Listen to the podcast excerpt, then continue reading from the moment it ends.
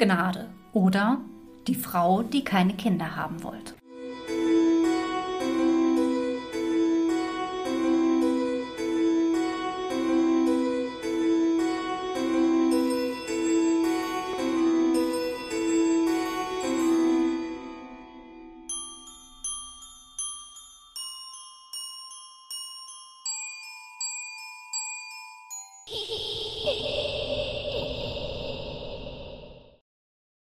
War einmal ein junges Mädchen, das weder Vater noch Mutter hatte.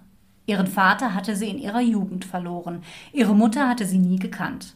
Dieselbe war gleich nach der Geburt der Tochter gestorben.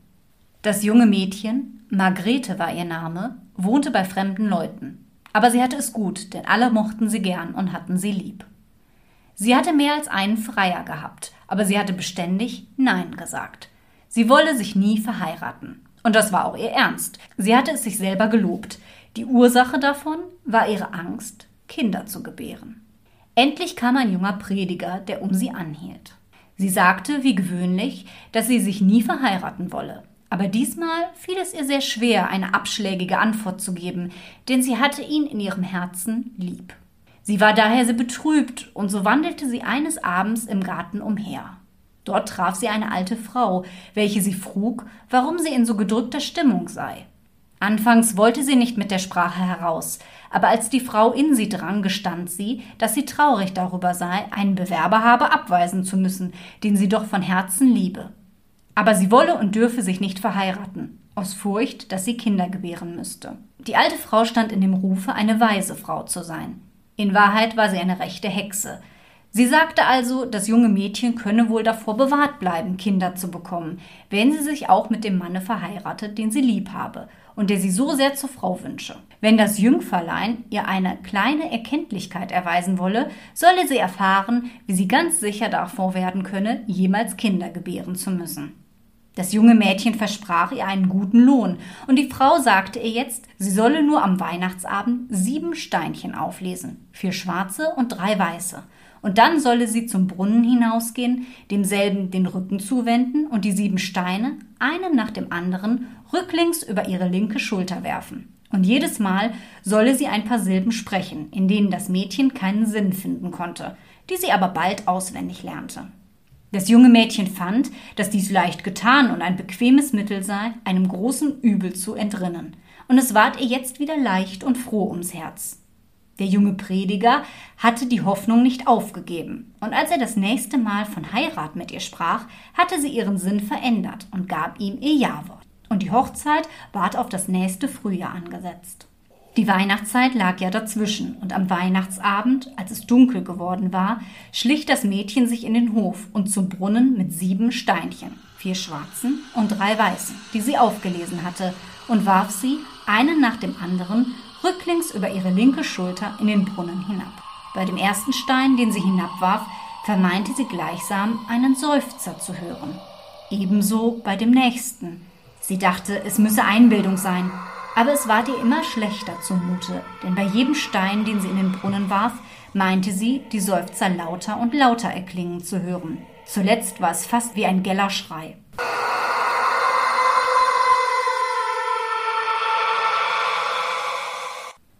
Aber sie fuhr fort, bis der letzte Stein in den Brunnen gefallen war. Dann eilte sie ins Haus, und als sie zu den anderen kam, vergaß sie den Schreck und lachte über ihre eigenen Einbildungen. Im nächsten Frühjahre fand Margretens Hochzeit statt.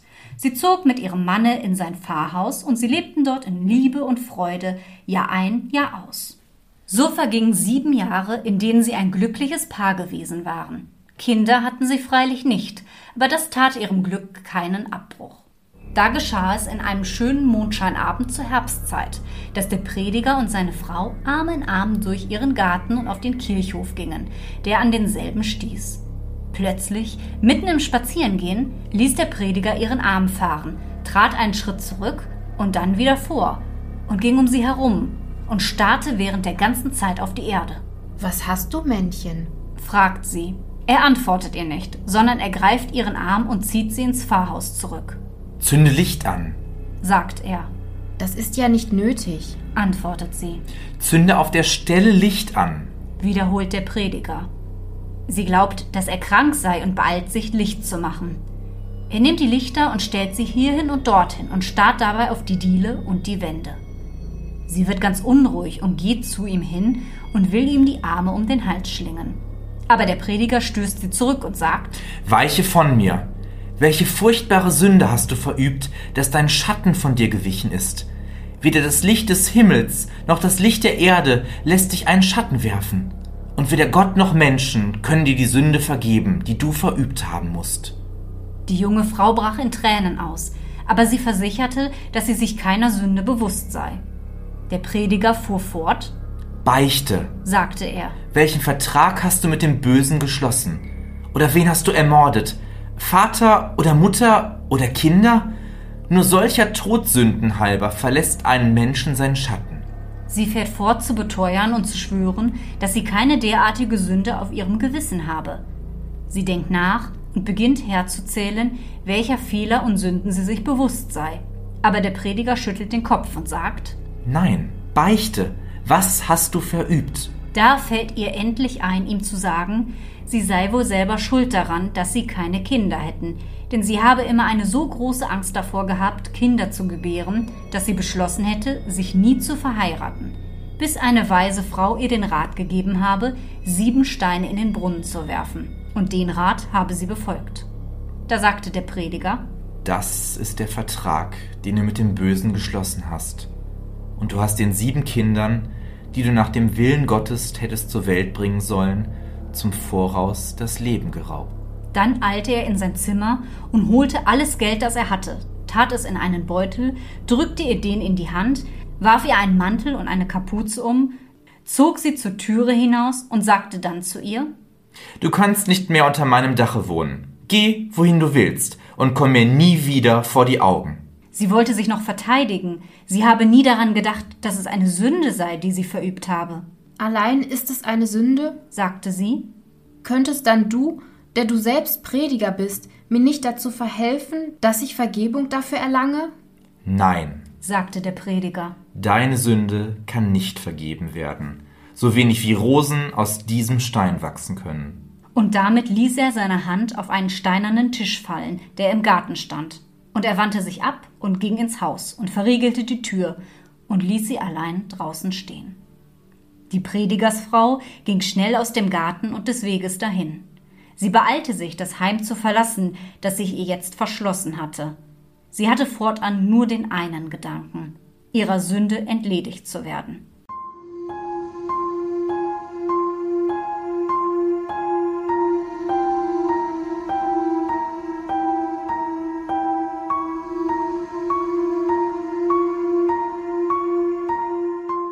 Und sie wanderte zu Fuße von Ort zu Ort und von Land zu Land, und sie beichtete ihre Sünde vielen heiligen Männern, Predigern und Pröpsten und Bischöfen, aber keiner von ihnen konnte ihr dieselbe vergeben, und keiner von ihnen wusste ein Mittel, sie zu entsühnen.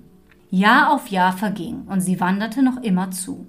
Wenn Sonne oder Mond am Himmel standen, kroch sie in ein Versteck und wagte nicht, sich blicken zu lassen. Denn dann sah sie ja beständig, was sie früher nie bemerkt hatte, dass sie keinen Schatten besaß.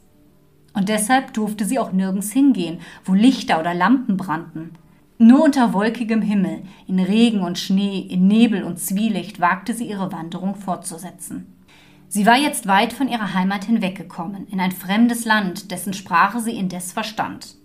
Dort kam sie endlich zu einem alten Prediger, dem sie auch ihre Sünde beichtete. Er sagte, wie die anderen, er könne ihr keine Absolution erteilen, aber er wusste mehr als alle anderen. Er wusste Hilfe für sie. Deine Sünde kann entsühnt werden, sagte er. Aber sie muss entsühnt werden, wo sie verübt worden ist. Und du musst daher in dein Heimatland zurückkehren. In demselben Sprengel und derselben Harde, wo dein Mann wohnt, ist ein alter Prediger, der mit mir auf der Hochschule war. Der kann dir gewiss helfen. Nun lebe wohl und Gott sei dir gnädig. Dann begab sie sich wieder auf die lange Wanderung und kam wieder in ihr Heimatland und in die Gegend, wo sie zu Hause war. Es waren jetzt sieben Jahre verflossen, seit sie dort gewesen. Das Geld, welches sie mitbekommen hatte, war längst aufgezehrt und sie hatte sich durchbetteln müssen. Sie sah jetzt alt aus und war krank und zerlumpt und elend. Und so kam sie zu dem alten Prediger, an den sie gewiesen worden war. Sie sprach allein mit ihm in seinem Zimmer und erzählte ihm alles von Anfang bis Ende. Er schwieg eine Weile, allein zuletzt sagte er Ja, es gibt eine Rettung für dich, aber du wirst einen harten Kampf bestehen müssen, ehe du ihrer teilhaftig werden kannst. Sie sagte, sie wolle gern alles erdulden und leiden, um ihrer Sünde entledigt zu werden. Er ließ ihr nun Speise und Trank geben und hieß sie bis zum Abend im Zimmer bleiben. Dann nahm er sie mit zur Kirche und zum Chore hinauf. Er zündete die Lichter auf dem Altare an und hieß sie niederknien, den Rücken dem Altare und das Gesicht der dunklen Kirche zugewandt. Er gab ihr ein Buch in die Hand, das solle sie festhalten und nicht fallen lassen oder verlieren. Darauf zog er einen Kreis um sie auf der Diele und schritt zum Altare hinan und las etwas aus einem Buche in einer Sprache, die sie nicht verstand. Und dann sagte er ihr, dort müsse sie unbeweglich knien bleiben, was sie auch sehe und höre, bis zum nächsten Morgen, wenn er selbst komme und ihr die Hand gebe und sage Jetzt komm, Margarete. Bis dahin dürfe sie sich nicht von der Stelle bewegen und keinen Laut von sich geben, nicht schreien und winseln vor Angst, was immer geschehe, und kein Wort erwidern, wer immer zu ihr rede. Wenn sie diese Probe bestehe, dann sei sie erlöst. Wenn aber nicht, dann sei sie verloren. Damit verließ er sie und ging hinaus und schloss die Kirchentür hinter sich zu. Er ging nach Hause und sank auf die Knie und betete zu Gott um ihre Erlösung.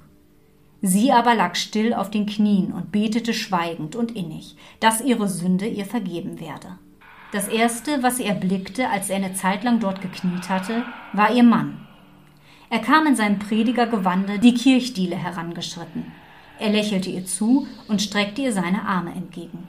Aber sie verharrte still in ihrer knienden Stellung. Dann kam er näher zu ihr heran.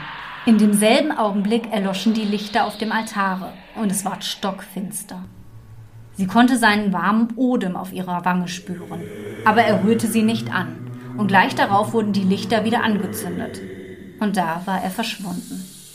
Als sie wieder eine Weile gekniet hatte, kamen nach und nach sieben Kinder zu ihr hin. Vier Knaben in schwarzen und drei Mädchen in weißen Gewändern. Das waren die sieben ungeborenen Kinder, die sie hätte haben sollen. Sie kamen eins nach dem anderen, von dem ältesten bis zum jüngsten. Zuerst blickten sie sie freundlich an und streckten die Arme nach ihr aus. Als sie aber unbeweglich in ihrer Stellung verharrte, spien sie sie an, und das brannte sie jedes Mal wie Feuer. Das jüngste der Kinder war ein kleines Mädchen. Das sagte zu ihr Mütterchen, wir beide hätten einander ins Himmelreich begleiten sollen. Aber die Predigersfrau blieb stumm und regungslos.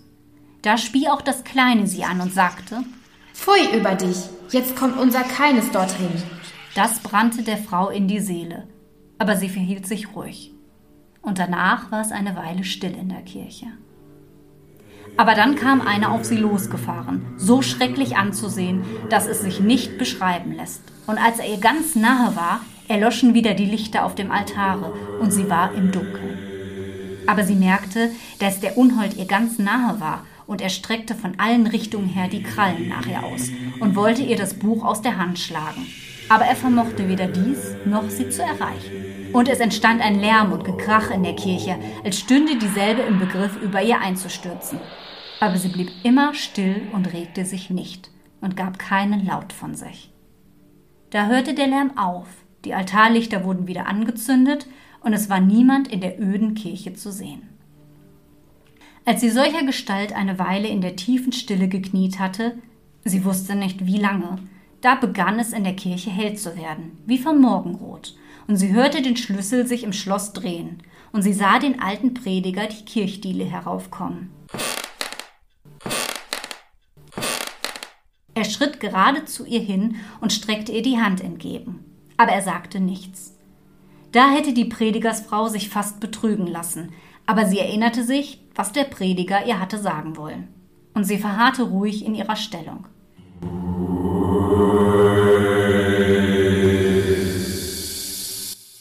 Da spie die Gestalt sie an und verschwand, und in demselben Augenblicke verschwand auch der helle Schein, den sie für die Morgendämmerung gehalten hatte.